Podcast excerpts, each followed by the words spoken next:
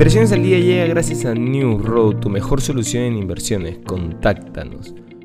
Hoy, en el plano local, la recaudación del impuesto a la renta creció un 85.8% en marzo de este año, en comparación con lo registrado en su similar mes del 2021. El incremento llega principalmente en los mayores pagos por regularización de impuesto a la renta de las personas jurídicas correspondiente al 2021, los que alcanzaron un nivel máximo para el mes en los últimos 20 años. La recaudación del impuesto a la renta de personas naturales aumentó un 16% entre marzo del 2021 y marzo del 2022 en todas las categorías de renta. Por su parte, el tipo de cambio sube ligeramente hasta los 3.73 soles. En los mercados internacionales, Wall Street abrió este lunes mixto con su principal indicador, el Dow Jones, subiendo un 0.37%, mientras que el selectivo S&P 500 ganaba un 0.16%. Por su parte, el índice compuesto del mercado Nasdaq, donde cotizan las principales tecnológicas, bajaba un 0.22%.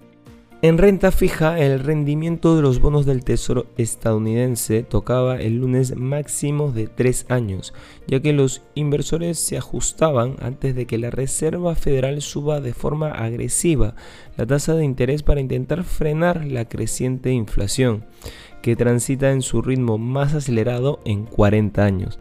El retorno de los papeles referenciales a 10 años operaba al 2.82%, tras tocar el 2.884% más temprano en la sesión, su máximo desde diciembre del 2018.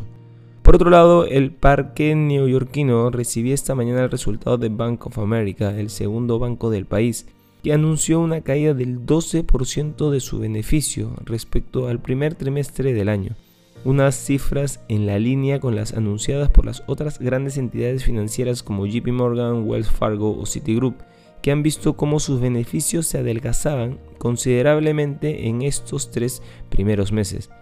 Tras el anuncio de los resultados de Bank of America, sus acciones subían a un 2.74% en la apertura. Y no queremos irnos sin mencionar que las grandes empresas en Shanghái como Tesla y Volkswagen comenzaron a prepararse el lunes para reabrir sus plantas en la ciudad más poblada de China, en medio de los esfuerzos por volver a la normalidad después de un cierre de casi tres semanas para evitar la propagación del COVID-19. El cierre de Shanghái y las restricciones más amplias de China están lastrando a la segunda economía del mundo, durante un año clave para el presidente Xi Jinping, quien se espera que obtenga un tercer mandato en otoño boreal. Estas han sido las noticias más importantes de hoy, lunes 18 de abril de 2022. Yo soy Eduardo Ballesteros, que tengas un feliz lunes.